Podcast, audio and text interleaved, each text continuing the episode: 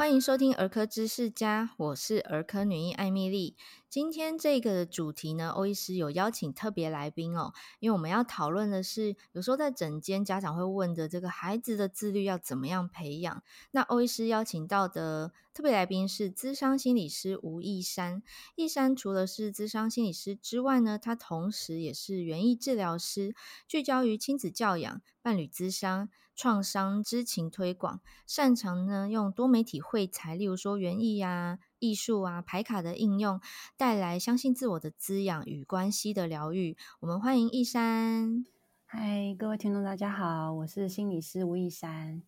诶，其实今天这个主题啊，我最近刚好在门诊有遇到一个呃，算少女，她其实是来看一些肠胃道的不舒服的问题哦，但是诶问诊问一问，我发现说，哎，他的身体的不舒服其实跟心理状态有关，也就是说，课业压力太大了，以至于他有一些肠胃的不舒服。那我又问了一下这个妹妹，我说，哎，你会很在意成绩吗？会不会觉得自己对自我是有一些要求的？那妹妹非常大方的就点头，嗯，她说对。然后妈妈在旁边也点头，我觉得说，哎，这个孩子自我要求很高。我就在诊间花了一点点时间跟他小小谈了一下关于学业表现啊、成绩啊、社团啊、人际关系，还有自己健康的呃把关，好，就是要怎么样照顾自己的身体，又可以兼顾课业。那也因此想要跟大家分享，就是诶，学业成绩真的很重要吗？还是其实家长他们在意的是小朋友是否有自律这个好习惯？嗯，我我觉得，呃，要谈自律呢，需要先从感情开始谈起。诶，所谓感情是什么？感情就是亲子之间的关系，是不是可以有一个沟通的渠道啊？然后我们是不是可以能够自在的表达自己的想法跟感受，然后才有办法进一步去讨论说，哎，妈妈期待你，或爸爸期待你怎么样？然后小孩他能够做到什么，我们才有讨论的空间。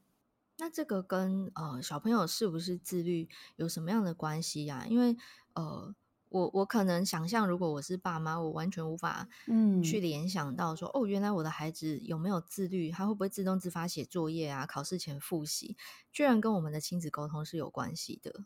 嗯，是因为对小孩来说，他会觉得哦，我就是接收到了一个爸妈的期待，一个指令，然后我就要去行动了。可是小孩就会觉得，嗯，我也有我自己的需求啊，那。大人，你们理解我的需求吗？在你们希望我做到这些事的时候，那你们能不能够知道，说我也有一些我想做的事情？对，特别当孩子他们也在长大过程中，他们也会有一些他们自主的那个呃想法，慢慢的萌生，然后他也会很渴望我们可以去理解他的感受。哇，原来如此！所以其实孩子他在。所谓我们大人期待的自律性出现之前，嗯，他呃，这个成长发育的过程中，他会有一段时间是需要被了解、被倾听的，是吗？嗯，对，我觉得了解跟倾听非常的重要，因为他其实就满足了呃孩子他呃生来在这个世界的主要基本需求，就是他会觉得哦，我跟我的爸爸妈妈是有连结的。那那个有连接的意思是说，我感觉到我有归属感，我感觉到我在这个家里面呢，我是重要的。然后，呃，我我在这里呢，是可以跟大家很自在的倾诉我的想法，而且我不会被评价。然后我在遇到一些困难的时候，我也可以提出来。然后我相信有人是可以来协助我的。啊，因着这样子的一个有连接，小孩他就会有一个对自我的价值感。觉得我好像可以有一些能力去尝试做一些目标，那个时候就会带来一些动力。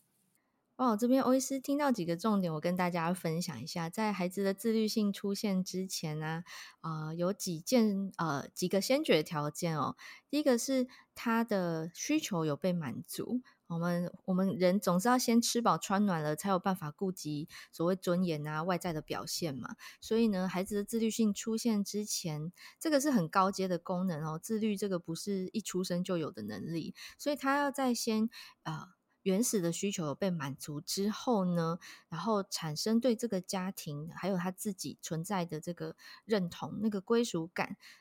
之后他内在的这个动机动力才会油然而生。当他有一个针对某些目标的动机，哦、内在动机出现之后，他才有机会是有自律性的，我们大人所期待的这种能力去展现出来，哈，就去付诸实践在他的目标上面。这个是我刚刚听到的几个呃先决条件，哈。第一个是他有。原始需求，他的吃饱穿暖、哈睡饱这些有先被满足。那第二个是对这个家庭、对自己的接纳跟归属感。第三个则是内在动机的产生。不知道我这样理解，一山觉得如何？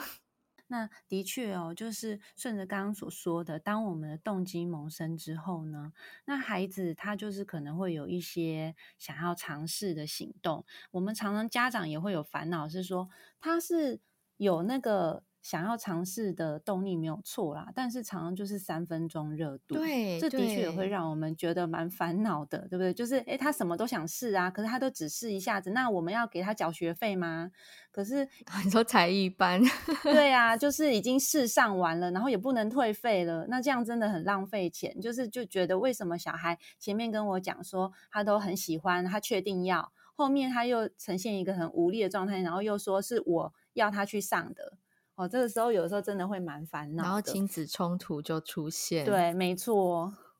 这个也连接到我们说的自律的一环哦，就是说，当我们小孩有一个动机，他要去做一件事的时候，因为对他来说，常常是他没有做过的事情，所以他可能也会需要一些引导。对，比方说。他可能会需要大人跟他讲说：“哦，我在遇到比如解数学题的时候，诶，我我我现在对数学题很有兴趣，然后我去上了珠算班，可是我发现，诶，珠算也有难的地方，我就好想放弃。可是现在就会很两难啦，就是我当初去上珠算班是为了让我就是数学可以解得更好，但我现在就是觉得在珠算遇到困难了，然后更不想要去碰数学，好像是。”人类的天性会冒出来，对不对？遇到困难，要不就 fighting，要对，要不就 逃避。这个好像小朋友很容易出现，要怎么办？没错，呃，就会退回来跟家人说怎么办？我觉得好难，我不想试了。然后这时候其实小孩他也在抛一个讯息说：“那你能够来帮忙我吗？”如果大人这时候比较是看待一个，呃。这是一个自然而然的一个阶段，因为万事起头难嘛，所以他如果可以比较有耐心的，就是跟孩子说，嗯，哦，我我知道，难怪你会想要放弃，因为刚开始真的都很难。可是啊，就是这也是你自己想了很久，下定决心要做的事情，对吗？那就是呃，爸爸这边、妈妈这边也很想要，就是一起来帮忙，你看怎么样去让你一个你下定决心想要做的事情，可以继续的去完成它。那你愿意告诉我说，在过程中是遇到了什么觉得困难的地方吗？就是我们先用一个好奇的一个态度去了解他是不是遇到了什么困难，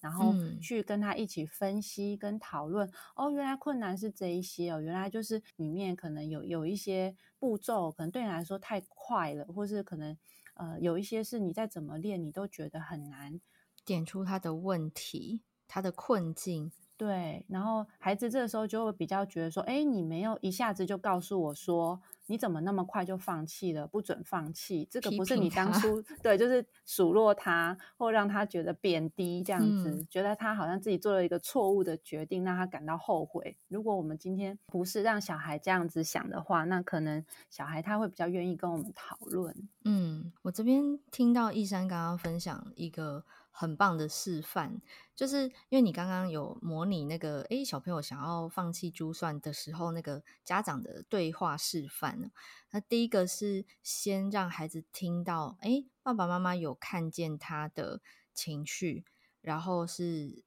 中性的语言去陈述他，而不是数落他。嗯，然后第二个是，哎，让他知道说，哎，爸爸妈妈有看见你遇到的困难哦，而且我要跟你讨论，我们要怎么样面对这个困难，就是很像跟他站在同一边，跟他同一国，然后一起来面对这件事情，而不是一开始站在制高点，就是呃，就是有点责备啊，批评他说啊，你怎么那么容易就三分钟热度要放弃了？那个感受是。完全不一样诶，就是我刚刚听你这样说的时候，我会觉得如果我是孩子，我会有产生勇气。我爸爸妈妈知道我遇到困难了，他要陪我一起面对，那我试试看，我再努力看看这样子。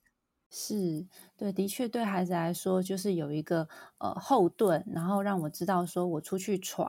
啊、呃，即使失败了也没有关系的这样的一个安全堡垒是非常重要的。因为对小孩来说，他要能够自律，就是他要有动机嘛，然后他同样的也要有一个可以求助的对象，所以他才会觉得说，哦，今天我即使自己出去闯了，我失败了也没有关系，我不代表。哎，就是因为这次失败，然后整个影响到我这整个人是失败的，就是不会因为事情然后连接到整个人。哦，所以我觉得当小孩有这样子的一个认知，知道说哦，我这只是一次的失败，不代表我这整个人都很糟。他的内在的那个价值在的时候，他比较能够对自己有一个信心，然后去对自己的一些规划跟决定，他也都会是比较。OK 的，笃定的，比较笃定，那他这就会让他是有一个自律的基础。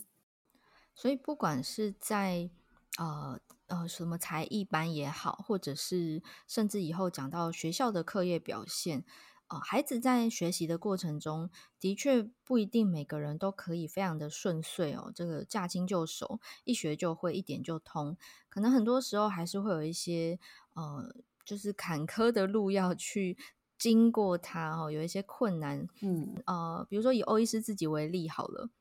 我小时候数学还不错，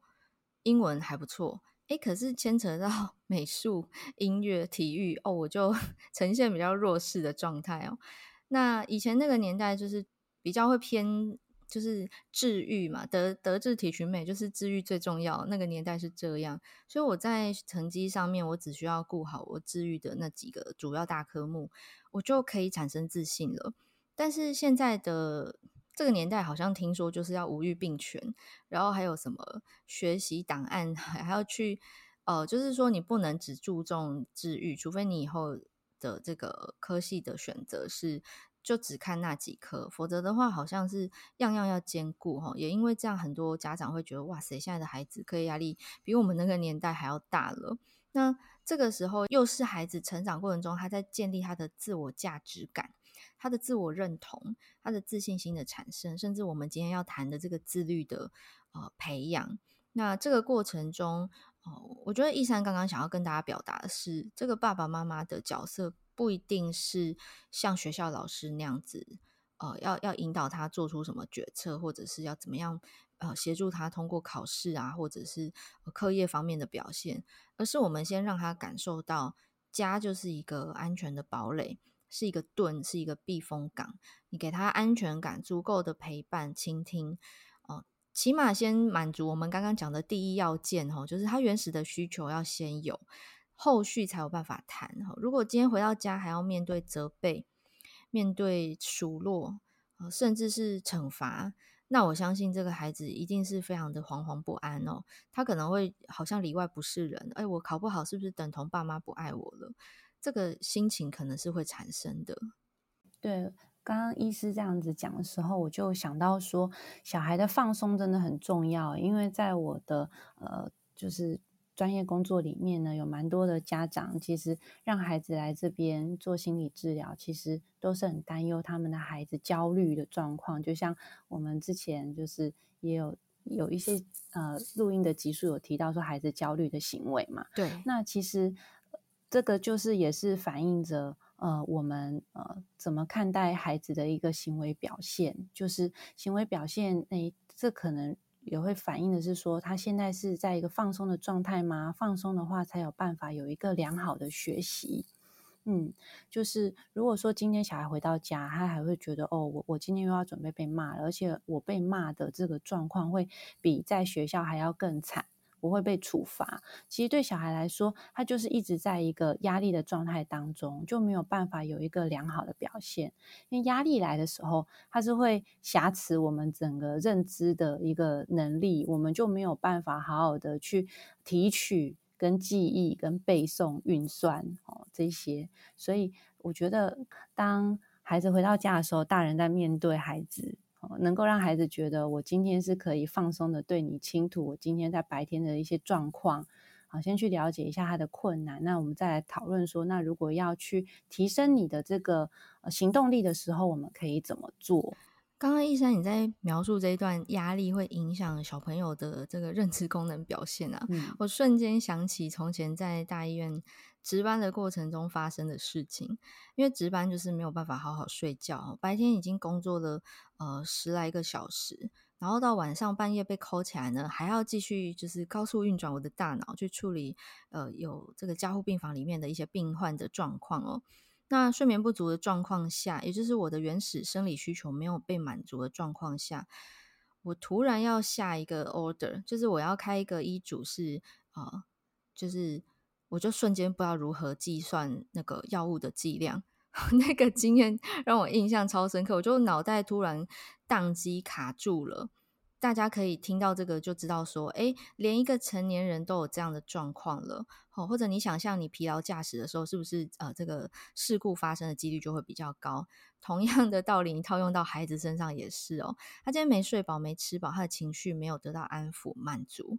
你要他有怎么样好的表现，甚至自律的培养是很困难的。那其实我在诊间也会遇到这种焦虑啊、可能频尿啊、咬指甲、咬手指、好抠手指上的皮，甚至是一些类似有点重复强迫性的这个动作出现的时候，家长他们也会知道说，哎，这个是焦虑的表现，但是他们往往不知道那个焦虑压力的来源是什么。也许这个是我们可以去观察，孩子是哪一个部分没有被。倾听到没有被满足到呢，很很容易都是那种日常生活的琐事，例如说上学要早起，然后早起这件事情对他造成睡眠的剥夺，就是阿罗伯困爸，前面要上学。是，我觉得欧医师讲的真的是我们现在孩子所面临到的很常见的困扰，就是就是诶，我我们家有两个小孩，刚进入新的阶段，一个小一，一个国一，所以他们其实都在适应，然后都感觉到说哇，怎么又开始有作业，然后作业比以前多，然后就要怎么样去分配他们的时间，让他们是可以至少。睡起来是有精神的，不要是带着起床气到学校面对这么庞大的课业。所以刚刚在讲到的就是作息的重要，就是如果我今天作息有顾好，就像医师说吃饱睡饱，那心情才会好嘛。那作息有顾好的时候，其实我觉得，呃，对于家长来说，家长也也会觉得比较有一种。安稳感就是哦，我的孩子现在有在健康成长，对。可是往往在作息这个部分也是自律很重要的一环，因为常常我们说，如果作息都顾不好的自律，要怎么样讲到成绩的自律？真的，对，我我就是最近跟我女儿在讨论，因为女儿就是国一嘛，那她的课业压力一下子大了很多，然后我就有跟她说，因为你现在正在青少年正在成长，那我很希望你可以就是十一点是你的上床的。时间，那他就说，可是我不确定我是不是每天都能够在这个时间点完成。国一耶，对，国一，对，十一点。嗯，Oh my god，现在的孩子课业压力有这么多。我我国一的时候是十点躺平睡着的。天哪，现在的孩子好辛苦。是啊，因因为刚好他又是读的学校有晚自习的，所以呢，他等于回到家都已经八点半，所以到他要上床时间也距离没有多少，甚至有时候他因为个性的关系，他会想要呃检查一下他的功课，或是整理一下他的桌面跟书包，然后嗯、呃，女生在青春期，我觉得洗澡好像也会变慢，就是种种原因底下，他就会每一次都会很匆忙的才能够在十一点熄灯，那这个时候我就会常常要进入一个呃，我要去控管他的时间，然后他就会觉得说，希望从我这边得到一些弹性，所以包含他的弹性是指说我可不可以回到家有些喘息，跟我以前小学的同学，嗯、或是跟我的亲戚朋友，对，用 Line 用 IG。聊天这件事，哦，这个需求非常重要。他会希望做一点这样的事情的时候，再去做他原本要做的事。哦，他青春期的那个人际同侪互动，人际需求，哦，是是，这有时候就会跟家长的期待又不一致啊。家长希望你现在可以赶快，哎，嗯，要洗澡、上床睡觉了，要这样的步骤。可是对小孩来说，那我都累了一整天了，我回到家。我也会很希望像大人有时候会追剧，嗯，对，一样，他也很想要一个放松的片刻，嗯，所以这个时候，呃，我就跟他说，好，那你要怎么样去分配顺序，我交给你自主安排。可是你的期限就是十一点，你可以在十一点之前选择你要什么时间点做哪一件事情先跟后，可是。总而言之，这些事情都得要在十一点完成。那如果没有完成，那你可能就要隔天起来再完成。因为像我们家是过了一段时间，他如果没有拿他的餐碗跟他的杯子出来洗，那他就要自己洗。所以，呃，有的时候他就会已经要十一点了，然后看着我说：“妈妈，你可以帮我洗吗？”然后我就跟他说：“嗯，我们已经约定好了，比如说在十点半以前，妈妈有洗碗的时候，你是可以拿出来一起洗。可是这个时间已经过了，所以这个碗跟杯子只好留在你明天早上提早要出门的时候洗。”哇！然后他就说：“好，他知道了。”我觉得这个是非常好的示范哦，就是给听众朋友们参考。我们今天讲学龄哦，这个任何学龄的孩子都有他的成绩、生活作息方面哈，还有这个体能活动消耗，还有人际同才哈、心理自我价值等等各面向的需求。那我们今天谈的是比较后面这个高阶一点的这个自律性的培养。前面我们一再强调，原始需求要先满足哈，安全感要先建立。那其实，在我们从小哈，尤其是幼稚园，如果你有开始上学的话，这是一个非常好培养自律性的一个打地基的时期。你就从生活作息按部就班、有规律性开始。好，几点起床？起床之后做哪些事情？然后接着上学。放学回到家之后有哪些必做的？比如说回到家先洗手，什么时间吃晚餐？什么时间刷牙洗澡？什么时间是？读故事，或者甚至培养孩子跟你一起做家务，虽然他可能做得很乱，但是你让他有这个啊参与感，哈然后有这个亲子互动的机会，啊，这些每一个项目都是自律的一环，好，包含我现在在门诊带减重个案，我也在帮他们培养他们的自律性，哈，他才可以有哦健康的饮食跟相对健康的作息，那甚至后续我还会协助他们建立运动习惯的培养。那这都是哈，不管是成绩还是更早期我们在讲生活的作息。那一山刚刚提到一个很 很棒的示范，就是说，哎，青春期的孩子他还有他人际的需求需要满足，而且青春期他会认为那个的重要性大于我现在呃可能一个月、三个月后的考试哈，我眼前的聊天比较重要。哦，那个洗碗的事情，嗯，重要性不够高，所以在该做的时间他就没有做。可是呢，家长这时候不是心软帮他做，或者是斥责他说他没有做，而是用一个陈述很客观的这个陈述的这个语气跟他说：“诶，我们有说好，好，该怎么样执行是什么？那既然你没有执行的，所以你要承担起要负责啊。”所以呢，你就是自己要再花另外的时间去完成你自己的任务，好，这个是你自己的生活作息的一环哦，你要自己完成它，别人不会替你完成。嗯、刚刚我们讲到的是小孩他做自主的权利，但是我们现在讲到的是有权利也会连带的有责任哦，所以我们也会需要去观察说，如果小孩他真的在这个时间分配上面，我们觉得太不明智了，就是。真的很重要，是包含他的作业没有做的时候，我们有的时候会想说要去了解他或提醒他，因为我们也不希望说联络簿一直被导师写说，哎，小孩的作业都没有写完嘛。那这时我们去观察说，哎，是什么让他好像没有办法早点把作业写完，然后就先去呃聊聊天，然后聊天完还是写不完作业这样子。像我小孩的状况比较多是在玩网路。那我就会呃跟他说，如果说作业是没有写完的，而且这样的状况可能是不止一天的，然后有这样的情形，那我就会需要去跟你讨论网络的使用。比方说你，你每一天可能可以用呃两个小时的网络时间，只是上线，但他常常用不到上线，因为他回到家就很晚了。可是在这个呃，网络时间里面，你同时又没有把作业写完的话，那你隔天就只能用半小时的网络。那我是有去控管他的荧幕使用时间的，超棒。对，笔电我也会去控管他，然后包含他会在看什么样的节目跟网络，我我这边都可以收得到，过滤过。对，就是透过三 C 科技的方式来帮我们去管理小孩，而不是我就一直的去跟他呃拉拉扯扯，因为小孩会对小孩会讨价还价，会说哦、呃，就是呃我也才看一下子啊，或是呃再一下下就好之类的。没错，会有再五分钟，再五分钟。那对。大人来说也会觉得，我希望你不要辜负我们给你的信任，就是诶，我一直给你这五分钟，那你能不能够好好的就呃珍惜我们的承诺，然后真的是信守，说到做到，言出必行这样子。没错，因为这样子我们做约定才会有意义，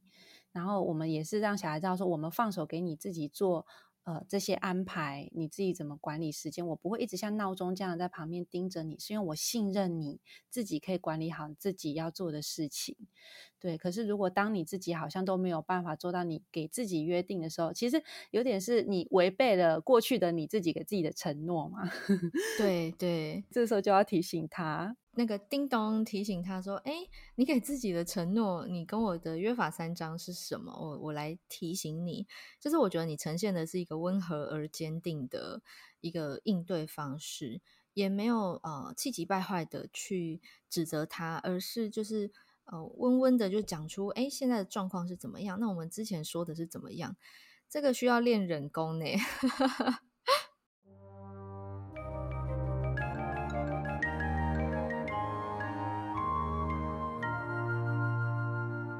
是大人自己本身跟小孩在谈话的这个状态非常重要，所以我觉得我们家长也要做好自我照顾。就是当我今天看到小孩一直在玩手机，然后功课还摊在桌面上，一副好像没有完成，然后就在想说，到底什么时候要跟他提醒这件事情？呃，这个时候我们真的要注意自己的情绪状态是不是已经越来越要压起来了，因为。怕吵架吼，对，就是当我自己带一个高激发的状态去靠近小孩的时候，这时候小孩做什么行为我们都看不顺眼，我们对他诶就会有一些比较呃气话啊，或是我们的姿态，可能小孩就会觉得说是比较 不友善的，就是比如说妈妈的脸很臭啊，或是妈妈讲话很大声啊，像这样的，那这个就会又激怒他们，他们可能会觉得啊，我就在这边没有。干嘛？我也没有惹到你，那你为什么突然间对我发脾气？他他可能觉得这莫名其妙吼，没错没错，就想说，哎，他也只是在享受他那个一个喘息的片刻，然后我们就已经有一点觉得，嗯，这样不 OK 哦，所以这时候就要回到一个，哦、我能不能够去呃保持一个平心静气？我我在要跟小孩讨论一些我觉得他不 OK 的一些行为、嗯、要调整的时候，嗯、我自己是不是一个已经。呃，准备好迎接小孩的一些可能抱怨啊，或是他那个像刺猬一样，就是有时候他也会酸言酸语啊。有时候我会说：“哎、哦，你们大人都怎么样？为什么我们不行？”像这样的，嗯，就是我是不是准备好接招了？那我觉得就是 要跟自己说，因为他们的前额叶还没长好啊。头脑还没有长好，我先补充说明一下前额叶是什么好了，因为呃，我相信会有听众是听都没听过哈。对对对，呃，前面欧医师有介绍过，就是小朋友的这个脑部发育啊，是从原始脑，然后慢慢的再长到这个高阶脑。所谓原始脑就是管呼吸、心跳这种你不需要思考，你就身体会自动运行的呃这个脑部的区域哦，通常在脑干那一区。那这个高阶脑是我们今天在探讨的这个自律的养成哈，自律行为的展现，它是非常高阶的功能哈。人类要有这个功能呢，就是小朋友脑部发育也要到位才有办法。所以在年纪越幼小的孩子，他越需要大人的呃协助跟帮忙，去建立一个呃规律哈。我们生活作息的规律就是一个开始。那到后面有学业的时候呢，呃，写作业。还有复习，然后小考，接着段考，接接着这个期末考哈，其实这个都一步一步都是在协助孩子，呃，在呃所谓自律性的养成的过程中，一个也是一种帮助。那这个前额叶就是管我们逻辑思考啊、判断啊、冲动控制的这个部分哈。以科学的角度来说呢，它通常要从零岁出生之后开始发育，一路长到成年之后哦，大概二十二、二十三，也有研究说二十五岁才会成熟。好，就是这种比较高阶脑的部分是还蛮晚才整个发育完全的。谢谢医师的补充哦。顺着我们说，就是因为孩子他的大脑还没有发育成熟，所以他对有一些欲望，他的冲动控制会比较困难。因此，当我们觉得说，哇，这个不就是很简单可以做完的该做的事情吗？你为什么一定要摆在就是聊天之后再做的时候？对小孩来说，他会觉得。呃，我有一个我立即想要满足的需求，那我不想要这个需求被剥夺、被终止，所以这时候就是两边的需求不一致。大人希望你赶快做正事，小孩希望我有一些喘息的放松，然后就会开始冲突了。所以这就要回到说，诶，我们的这个规矩要怎么样去定定？也就是你可以有。享有你要做的事情，可是你也要告诉我说你现在的进度如何。如果我们想要去掌握他的进度，我们就可以放心说：“哦，好吧，那我真的可以相信你十一点可以完成这些事情。”那我们就比较可以松了一口气。可是如果已经比如说十点四十五分，我们看到他还在聊天，然后他也还没洗澡。可想而知，这有可能就会超过时间的状况底下，那这个时候，诶，我我就会提醒他说，哎，我们好像距离我们约定好要熄灯的时间还只剩十五分钟，那我来跟你说一下，现在你要在仅剩的十五分钟完成这么多事情，你可能要想一下你的步骤，跟你要怎么样去提升你这些事情的效率。然后就把责任再回到他身上，然后让他知道说，嗯，因为如果你没有做到十一点熄灯的话，这其实就是明天你的网络时间就只有半小时，就是让他再度知道用这样的方式回过头来去要求他自己。哇，我听到易山对孩子的信任度真的是蛮高的，因为。呃，我我相信亚洲父母要练这个人工不容易啊，因为即便是我是一个外人，我在诊间跟家属还有病患互动的时候，我都会忍不住多管闲事，就是管他这个可以吃，那个不要吃，什么东西多吃。甚至有时候，如果是很熟的这个家长，我还会告诉他说：“哎，我觉得什么品牌不错。”这样就是很熟，我才会这样做啦，就多管闲事。那我相信，在亲子的教养当中，也是呃要拿捏这个度是非常困难的。呃，不过回到今天的主题哦，我相信爸爸妈妈还是会在意孩子的成绩哦。成绩除了自律的展现有帮助之外，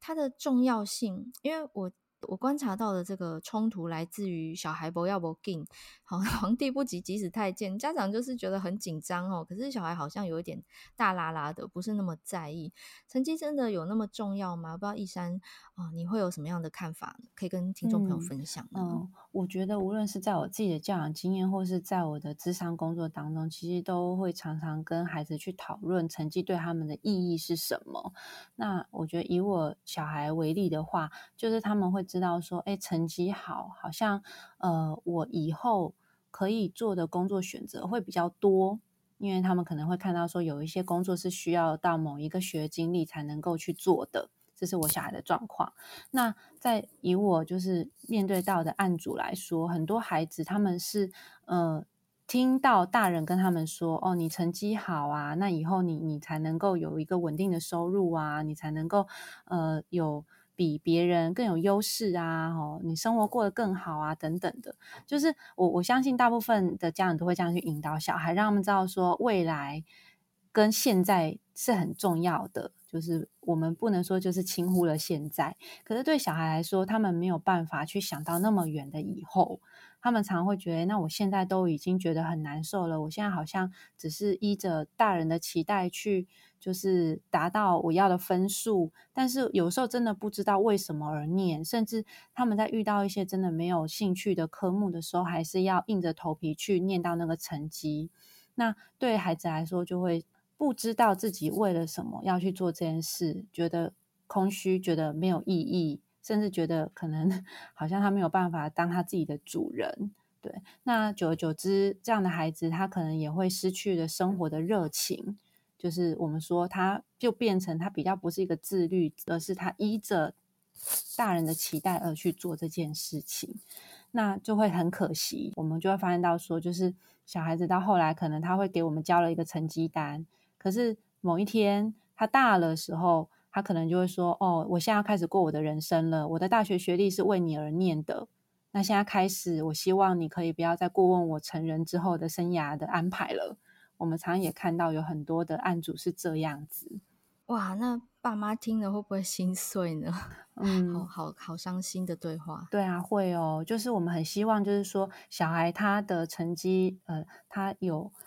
这个表现，他并不是为了符合我们的期待，而是能够。他知道说为了什么去做这件事，那那个是有助于他的人生规划的。那所以，呃，这个时候，当我们觉得小孩好像，诶，他的成绩已经有点落后了，然后他现在好像有点懒散了，那我们要怎么样去鼓励他呢？就是，呃，我们告诉他说，哦。好像现在你有遇到一些困难，但我们以前好像也有过一些突破困难的经验。我们来想想看要怎么办。然后我们当然是可以提供一个温暖、支持、关怀，可是不是全然的就接手过去，然后为他做。比方说，哦，我觉得你现在数学、英文哦开始掉下来了，我赶快帮你安排补习班，然后家教，然后你现在就念就对了。然后就是只是让他有一个呃好，就是。给他一个资源，可是，在情感连接上面却比较少，让小孩感觉到说：“那你为什么要帮我安排这一些？那你真的理理解我的困难是什么吗？就是当你在帮我安排这一些学习资源的时候，能不能够也先跟我讨论？呃，我我想要的学习情境是怎么样子的？”哦，就是小孩有的时候也会很希望家长能够有这样子一个可以跟他讨论的空间，让他感觉到被尊重。那让他感觉到被尊重之后，他就会觉得，哎，我是有价值的，我有重要的，而且爸爸妈妈不会常常都接手过来就帮我做完了，帮我做决定了。直升机父母，对对对，这是这代表了我是可以相信我自己有能力做决定。这包含像那个填志愿啊，我真的听过非常多的孩子跟我说，主要是高中大学，就说，哎，他们的志愿表是爸爸妈妈填的，就是会觉得有一种难过，是好像他们比较没有办法去决定他们自己想要的去处，很很心疼，就是这一些孩子们，因为好像在这个。成长的路上，有的时候是一种被安排跟决定。那当然会去倾向相信说，家人给我的意见一定是呃出于善意嘛。但是我们也知道说，就是呃最了解我们的人是自己。也就是如果当我们一直的出手帮孩子做决定的时候，孩子也会就少了一个去想他自己、反思、整理他自己的机会。那久而久之，他也觉得，哎，我也就不用想啦。反正就是家人都会帮我决定好了，那这就会让我们比较捏把冷汗。是他长大之后，可能就会遇到很多事情，他都会是比较依赖的，他会习惯性的去寻求家长的这边的意见啊。很多事情都是哎，你们你说了就好，你说了就算。这其实也不是我们所乐见的，因为家长总有一天会。要就是让小孩自己自立嘛，拥有一个自己的家庭，然后教育他的下一代。所以，如果他自己都还没有办法有一个自我决定的能力，还有这样的信心，他又要怎么样去引导他的下一代呢？所以，我觉得我们家长的信任啊，然后放手啊。然后跟他去讨论，哎，就是他的真的自己去闯了，过程中有一些受伤、有些失败的时候，就回来说，嗯，那也不要紧，因为失败就是你现在孩童时期，就是学生时期的一个任务之一哦。对，因为现在的失败才能带来你未来的成功。它是滋养我们小朋友成长的一个，我觉得是蛮重要的养分。就是你在学生时期的任何挫折，甚至。有时候回头看会觉得那不是失败，不过当时可能会觉得哇，这个天要塌了的这种挫折哈，受挫的经验，呃，不管是学业表现上还是人际上，我觉得回头看，呃，我自己当然也有哈，我现在回头看那时候小时候的经验，都会觉得哇。这个如果当时有一个大人引导我去啊，用一个建设性的角度去思考看待这个挫败经验，其实它会是很棒的养分。当然，成年后自己在呃学会一些觉察，然后看了一些书哈，回首当时的自己。诶，也可以在我成年后来告诉当时的自己说，诶，其实那个时候的我已经尽力了，已经做得很好了。那我刚刚听到一个很重要的关键词，我不知道听众朋友有没有注意到，一珊说了两个字：放手。我们亚洲家长比较容易是，呃，想要 handle 一切哈，想要帮孩子扫平一切障碍。那其实我觉得自律性的培养有蛮重要的一个关键，就是家长有没有适时的放手。刚刚我们前面有提到这个生活作息的安排，然后这个青春期孩子网络使用，嗯，它的内容的控管哦，这个是啊、呃，我相信是有必要的哦。大概也很少亚洲家长会全然的放手。但是在呃更进阶的事情哦，有一些细节的安排，或者是一些呃小的决定，你有没有放手让他自己做决定，让他有那个自主性吼，他的自尊自信的培养，其实这个放手是蛮重要的。好。填志愿这个我，我承认真的是我妈 看着我填，但是呢，我呃念医学系之后，我选科啊，选医院啊，选要去哪里工作哈，这种决定我爸妈是完全没有插手的，他们就放手让我自己做决定。我觉得这个也是呃一个很重要的经验啊，就是哎，我从来都被好像被控管啊，被好像直升机父母似的这样对待啊，可是，在真的重大的事情。好，比如说买房子好了，诶，他们也是放手让我做决定哈。那如果你人生什么事都要帮你的小孩做主的话，有一天你百年之后，他突然没有人可以帮他做决定的，他会突然不知道如何好好的活着，就是他会失去这个能力，这很可怕诶。呃，顺着医师所说的，我们怎么样呢？让小孩相信他自己是有能力的。这个其实也是来自于家长的身教，以身作则。也就是说，呃，很多小孩他也会期盼他在念书的时候呢，家人也不是在一个 享乐的状态。对，那就是我们怎么样让小孩知道说，嗯，就是呃，你你在念书的时候，我我其实是愿意在旁边协助你，可是我不会太干涉你现在在念什么。那如果你有不会的，你就来问我。所以家人在去安排自己呃要去放松的时间，我觉得有的时候也会需要跟小孩做一些讨论，这会不会影响到小孩在念书时候的心情，也会蛮重要的。对啊，我刚刚听一山在讲那个呃小朋友念书时的陪伴，我想到我国中老师说他跟他的孩子的相处，他说他会陪着孩子读书，孩子读他学业的书，然后老师读他自己啊、呃，就是。不是闲书、漫画书哦，你当然不要在孩子面前诱惑他吼，就是可能是跟专业没有太大相关，可能是自我个人的成长，或者是呃一些，比如说啊，假设老师对园艺有兴趣哈，园艺的书，但他绝对不是那种休闲娱乐式的，我觉得这个态度还蛮。它是一个很好的态度示范啊，就是说你正经要读书的时间，我陪着你，然后我同时也自我进修哈，甚至是可能家长要进修研究所的学位啊，还是网络的一些付费学程，这都是很好的示范跟陪伴。是，所以我我觉得就是从家人开始自己做起，然后呢，当小孩有呃困难的时候，我们是可以去倾听他，去好奇他，然后比较不是说先去评论他，那这样小孩比较愿意再跟我们多讲一点，我们就有机会去讨论那个他要养成行为的那个呃规范。哦，还有他的制度要怎么定定了？那我们再讲到最后一个，就是说，当小孩他 今天没有做到他应该要做的事情，他会承担一个后果嘛？我们刚刚有说，像。以我们家小孩，他没有做到，就是在十一点前要完成他该做的作业的时候，他隔天使用网络时间就是会只剩下半个小时。可是这个只会停留一天的时间，也就是我们不会让他这个惩罚一直的继续好几天，因为我们也是在让小孩知道说，我今天哦，我会被这个规定所呃，就是约束，可是我也有权利去争取。我应有的权利，所以在第三天的时候，就是他也可以呃，在一样的做到他十一点睡的话，他这样子的一个享有网络的权利又会恢复了。那这是有弹性的，这比较不是说好像我们今天用一个像呃罚站啊、罚写啊，或甚至体罚的方式，那我们要怎么样连接到他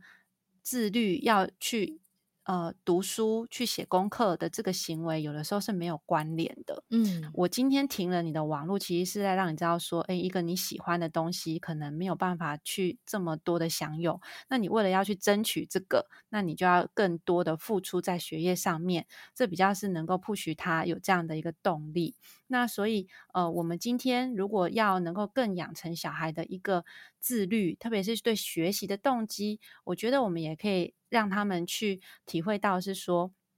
如果你今天没有在一定的时间内写完功课，好，或甚至我知道有有些家庭可能是会给小孩有一些共同讨论，说要考到什么名次、成绩之类的。好，假设是这样子好了，那你面临到的后果可能就会是哦，那你你现在就没有办法去呃做你想要做的事，比方说是可能看电视或者是玩电动。哦，或聊天，那就是这种是被限缩的，它没有完全被剥夺，可是它是被被约束住，它是有一个呃扣打，没错，它有额。度，但是它也可以再赚回这个额度，所以我们也可以跟他说，那我现在给你的一个后果是，那你可能要多写一篇读书心得，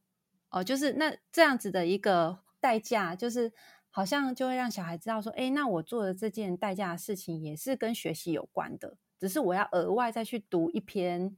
文章，读一本书，然后写一个，比如说可能写半页 A4 好了，然后给给妈妈看说，说哦，对，你花了一额外的一一段时间去补你这个学习，对，所以我觉得这也会是回到他们自己那个自律的养成，嗯嗯嗯，哦，等于说就是我们。哦，一切都是聚焦在你希望他培养出来的能力跟好习惯，但是你不要花时间在情绪的冲突上面，等于说你不要浪费时间在发泄你的对他的不满啊、指责哈，因为你只会把他越推越远。越远，然后亲子关系变紧张，然后呢，青春期他就关上耳朵，甩上门，不跟你对谈。我相信这不会是家长们想要的成果嘛。所以我们在更早期的时候，我们就开始呃培养这个，不管是生活作息也好，还是这种。哦，我们所谓家规哈，就是你家庭里面的这个规矩哈，这个养成，然后你的这个奖惩制度是很中性的去落实它，温和而坚定哦。这个很困难啦，但是我们可以慢慢的练习，就是你你自己的改变，其实孩子都感受得到。所以哦，随着你慢慢的，嗯，我们讲这个进步好了，孩孩子会跟着你一起成长，他也是一个很棒的示范。嗯，对，所以我觉得就是，呃，家长我们也要有一个对自己的一个打气，就是说我们是人不是神，嗯，有时候难免我们也会想要动怒，我们也会看小孩不是那么顺眼，但是跟小孩沟通之前，我们可不可以就是先好好的先去照顾自己的情绪，告诉自己说，那我要怎么讲，小孩比较可以理解，小孩比较不会反而好像有抗拒，然后反而不会失焦了，就是我们又开始变成气话。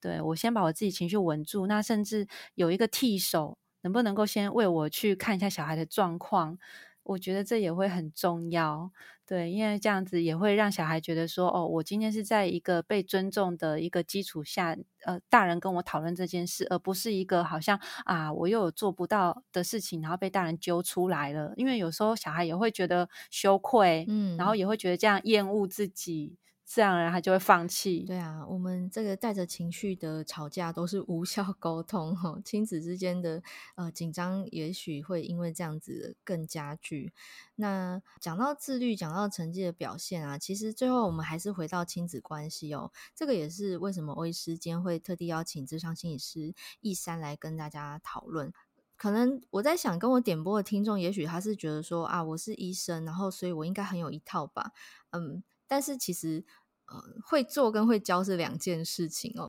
所以我特地邀请我们专注于这个工作在儿童啊、家庭啊这个亲子关系的智商心理师哈，来跟大家讨论。那也欢迎大家，如果你还有其他想要点播的问题或主题的话呢，可以私讯我们。那我们最后呃，也让听众朋友们认识易珊哦，可以呃跟大家介绍一下你的脸书吗？